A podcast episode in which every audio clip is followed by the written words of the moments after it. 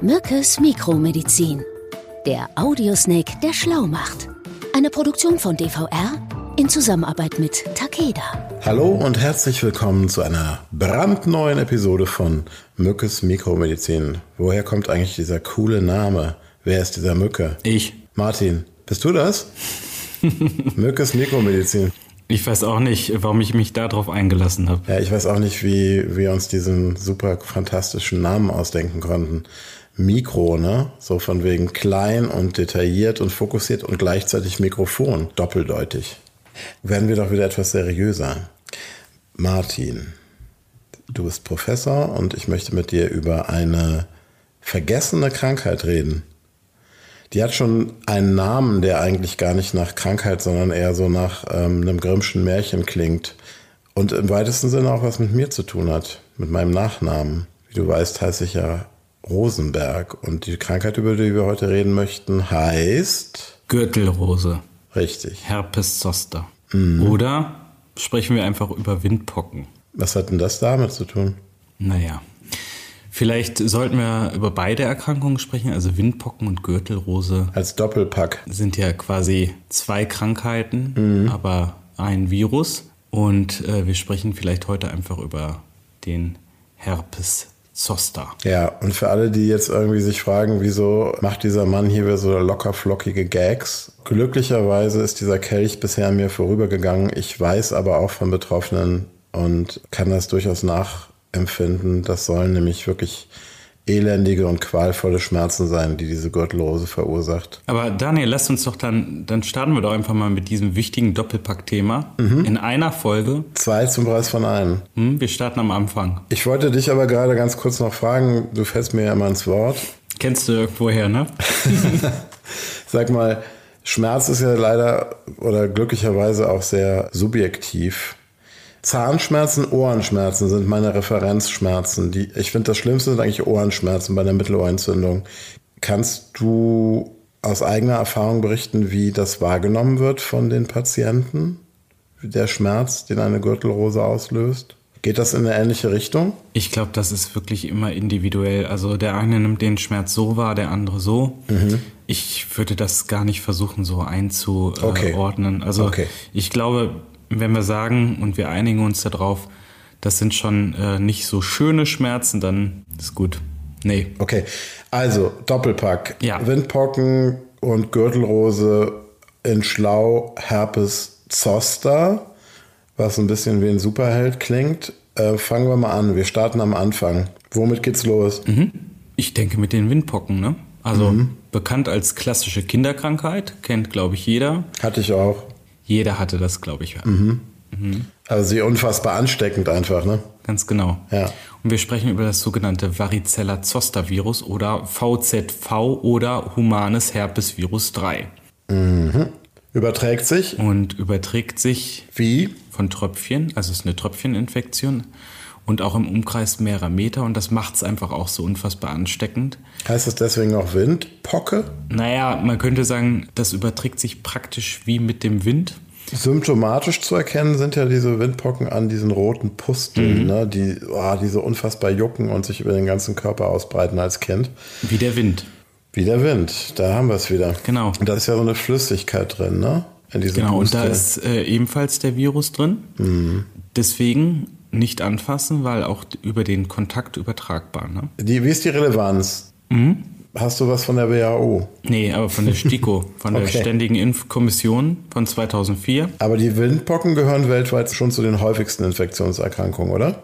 Ganz genau. Also kommt sehr, sehr häufig vor, hat auch deswegen eine sehr große Relevanz. Sprechen wir trotzdem erstmal über die STIKO. Und die hat seit dem Jahr 2004 eine Impfempfehlung für Kleinkinder ausgesprochen, weil 750.000 Windpokenfälle in Deutschland pro Jahr verzeichnet wurden und deswegen einfach auch eine Impfung entsprechend notwendig wurde. Das ist total explodiert, ne? Das war doch irgendwie vor Corona wesentlich weniger, ne? Vor Corona lag der Wert nur noch bei rund 11.300.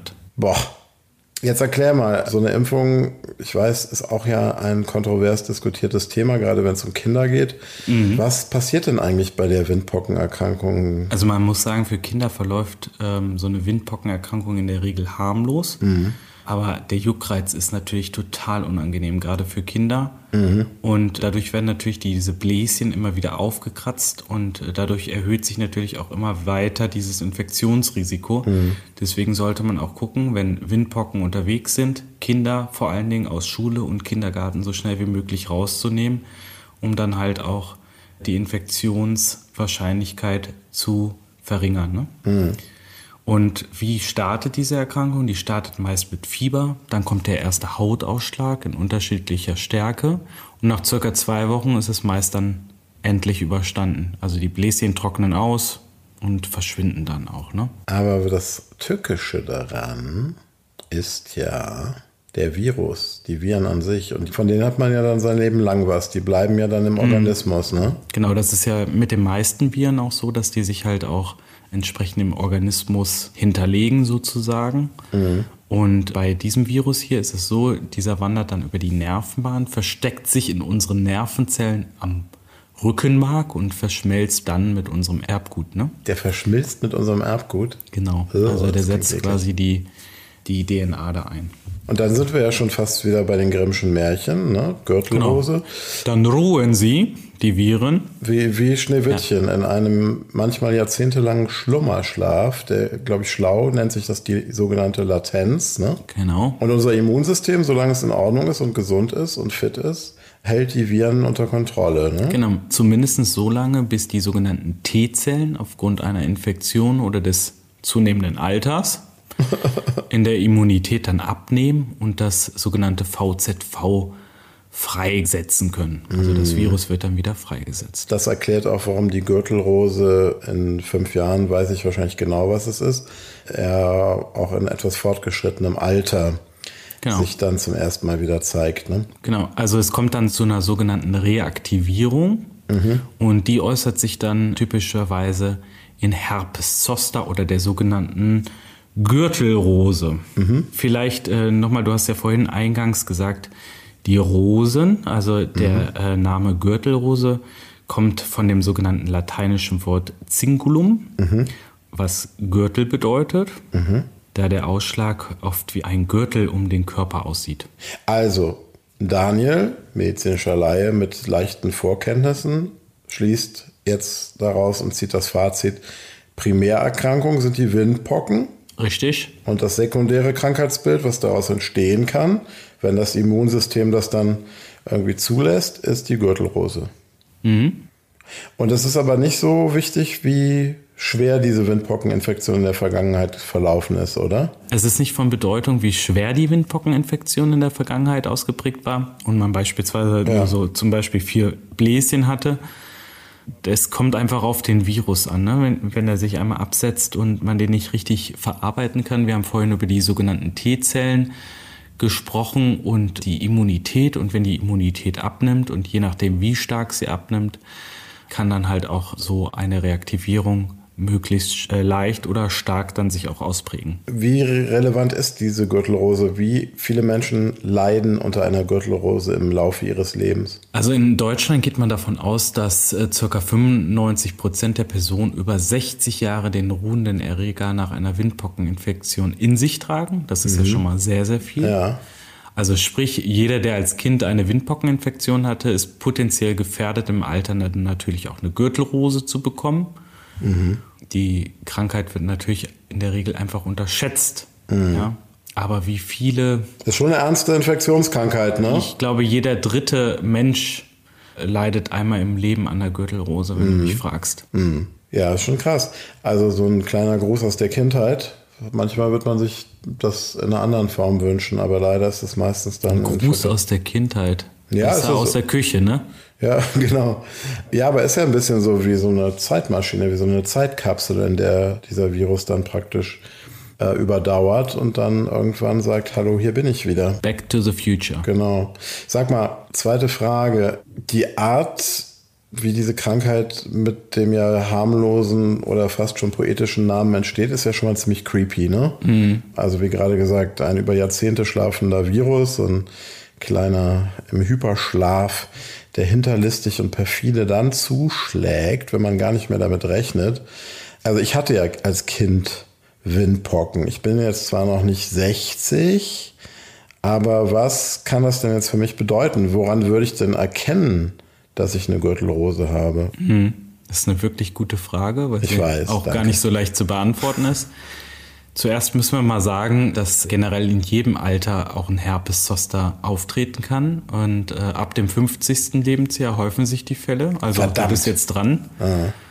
Und das äh, gehört einfach auch zu den schmerzhaftesten Erkrankungen überhaupt. Ach, Wir guck. haben ja vorhin gesagt. Ja, ja, eben hast ähm, du noch gesagt, es geht. Zahnschmerzen und so weiter. Mhm. Aber klar, also in der mhm. Praxis berichten die Patienten wirklich über starke Schmerzen. Aber wie gesagt, das ist wirklich immer individuell, wie Schmerz auch wahrgenommen wird. Also wir haben darüber gesprochen, ne? das Immunsystem kann durch die sinkende Abwehrkraft im Alter diesen Erreger nicht mehr äh, in Schach halten oder abwehren. Mhm. Der erwacht aus seinem Schlaf wird sofort reaktiviert. Und ich glaube, da reicht ja sogar schon die Reaktivierung eines einzelnen klitzekleinen Nervenknötchens aus, ne? Ja, ja. Und das, was passiert dann, wenn die Bestie erwacht ist? Ja, dann bildet sich die klassische Gürtelrose oder das Bild einer Gürtelrose aus. Mhm. Wie man sie jetzt auch im Kopf hat, nach meiner Schilderung vorhin. Also die Erreger breiten sich entlang der Zellen und Nervenbahn aus. Mhm. Der wandert dann vom Rückenmark, die, die Nerven verlaufen ja entlang der Rippen zum Bauch. Daher bildet sich typischerweise an dieser Stelle oftmals auch diese brennenden Bläschen dann aus. Ne? Mhm. Und interessant, selbst nach Abheilung der Haut mhm. können die Nerven lange gereizt bleiben und dann auch starke und stärkste Schmerzen verursachen. Okay, um das richtig zu verstehen. Diese Bläschen brennen zwar, aber dieser krasse Schmerz entsteht durch die Entzündung der Nerven, richtig? Ganz genau. Die ja. innen, natürlich innen verlaufen. Okay. Vielleicht aber nochmal zurück zu deiner Frage. Wenn dieser Hautausschlag zu sehen ist, läuft die Krankheit bereits auf Hochtouren ab. Das muss man einfach auch so sagen. Mhm. Na, also die Betroffenen berichten zuvor dann von ähm, so einem Abgeschlagenheitsgefühl, einer Schwäche, häufig auch über Kopfschmerzen. Okay. Dann brennt die Haut, schmerzt irre stark an mhm. den entsprechenden Stellen.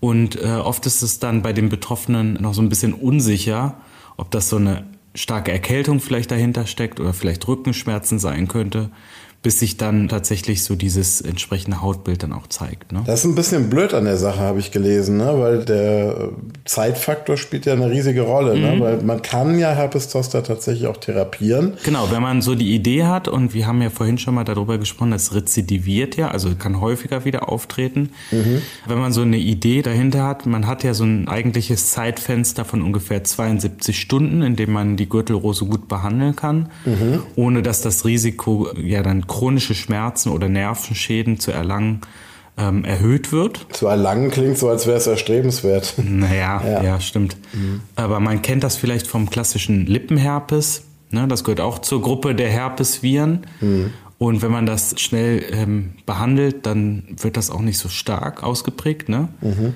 Bei einer unkomplizierten Gürtelrose reicht eine Therapie mit so Standardschmerzmitteln und einem Virostatika.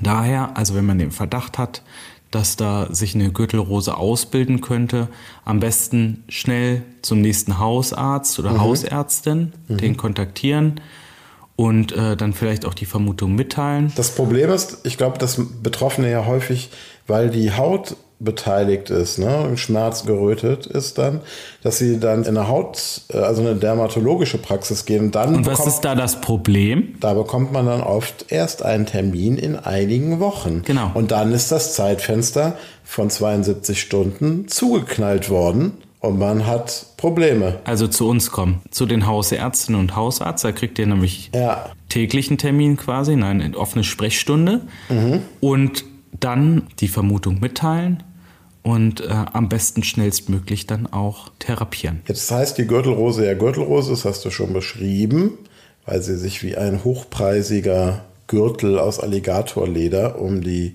charakteristischen Stellen in der Hüftgegend legt. Kann aber auch an anderen Stellen auftreten, ne? Genau, und das ist der Trugschluss.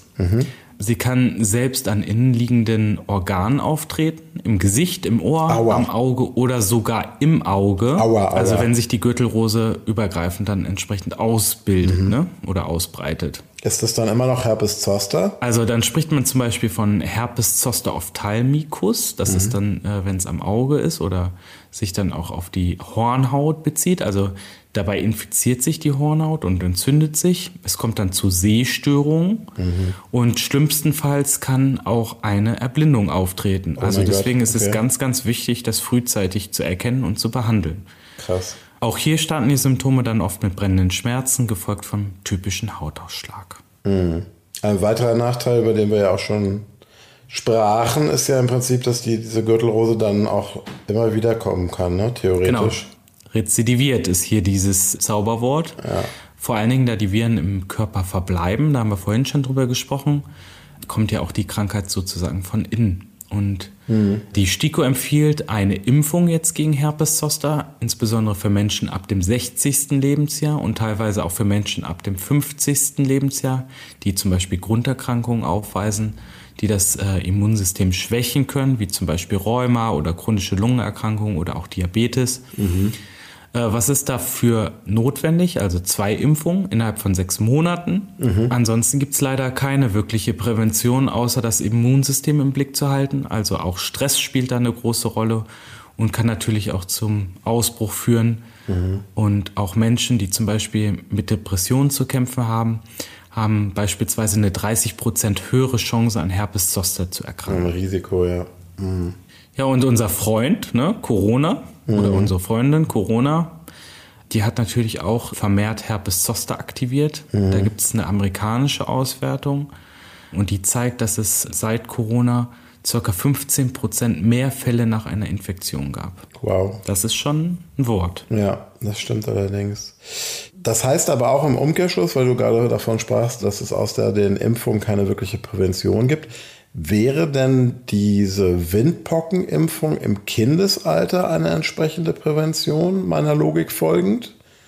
Weil wenn du dich nicht mit den Windpocken infizierst, müsste das doch eigentlich bedeuten, dass auch dieses Virus nicht sich im Körper anlagert, oder? Naja, also wenn du den Virus nicht in dir hast, dann ähm, ist halt die Wahrscheinlichkeit relativ niedrig, dich anzustecken. Du kannst dich aber auch bei Menschen mit Gürtelrose anstecken. Okay. Anders als bei den Windpocken werden Viren nicht über Tröpfchen in der Luft übertragen, sondern nur über den Kontakt mit der Bläschenflüssigkeit oder über die Hände von den Betroffenen. Also ja, Und dann überträgt man aber dieselben Viren im Prinzip, die beim Gegenüber auch Windpocken auslösen können, ja? Ja. Die sie ja meistens schon durchgestanden haben. genau.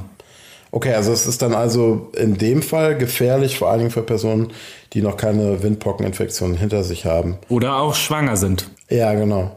Das heißt auch, ganz wichtig, man sollte, wenn man an der Gürtelrose erkrankt ist, auf gar keinen Fall ins Büro fahren oder irgendwie auf eine, in eine Großraumdisco in, und da irgendwie an der Schaumparty teilnehmen. Oder in der Sauna rumhängen. Ja, also möglichst soziale Kontakte in der Zeit der aktiven Gürtelrose vermeiden. Aber in der Regel ist man ja, glaube ich, auch gar nicht fähig, irgendwie zu arbeiten oder sein Leben zu genießen aufgrund der Schmerzen.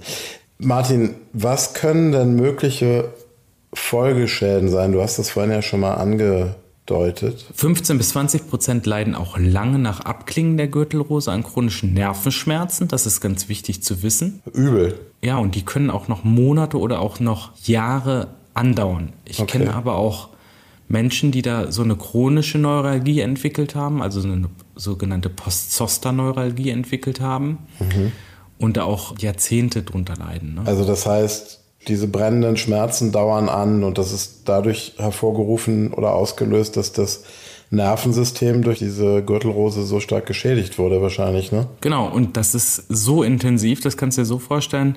Selbst Stoff oder Kleidung, die auf der Haut getragen wird, die ist für Betroffene kaum auszuhalten, weil es einfach so schmerzhaft ist und Boah. die Haut so sensibel wird. Also so schmerzhaft. Ne? Das ist ja eine enorme Alltagsbelastung. Ne? Das Ganz ist ja genau. Gar nicht auszuhalten. Das geht so weit, dass Betroffene teilweise auch von Suizidgedanken berichten. Ne? Oh Gott, okay. Und das Risiko steigt, wenn man eine Gürtelrose am Hals oder im, im Gesicht hatte und auch bei zunehmendem Alter natürlich. Okay, dann muss man natürlich, wenn man diese chronische Verlaufsform hat oder diese Folgeerkrankungen, sicherlich auch mit Schmerzmitteln arbeiten. Oder krampflösenden Medikamenten bis hin sogar zu Antidepressiva. Ne? Ja, also wenn das dann diese psychischen Auswirkungen auch hat, ja.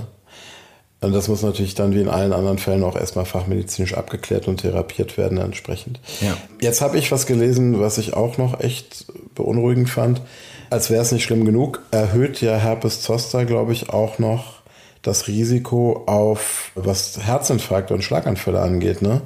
Woran liegt das? Also die Theorie, die dahinter liegt, ist, dass die Dauerschmerzen den Blutdruck konstant hochjagen Ah, okay. und dadurch halt zu einer entsprechenden Belastung des Herz-Kreislauf-Systems führen. Ah, das macht Sinn, okay. Das würde dann aber auch für alle anderen schmerzhaften, dauerhaften Erkrankungen eigentlich ja gelten. Ne? Ganz genau. Du bist der Experte für seltene Erkrankungen, ne? Ich. Behauptest du zumindest glaubhaft.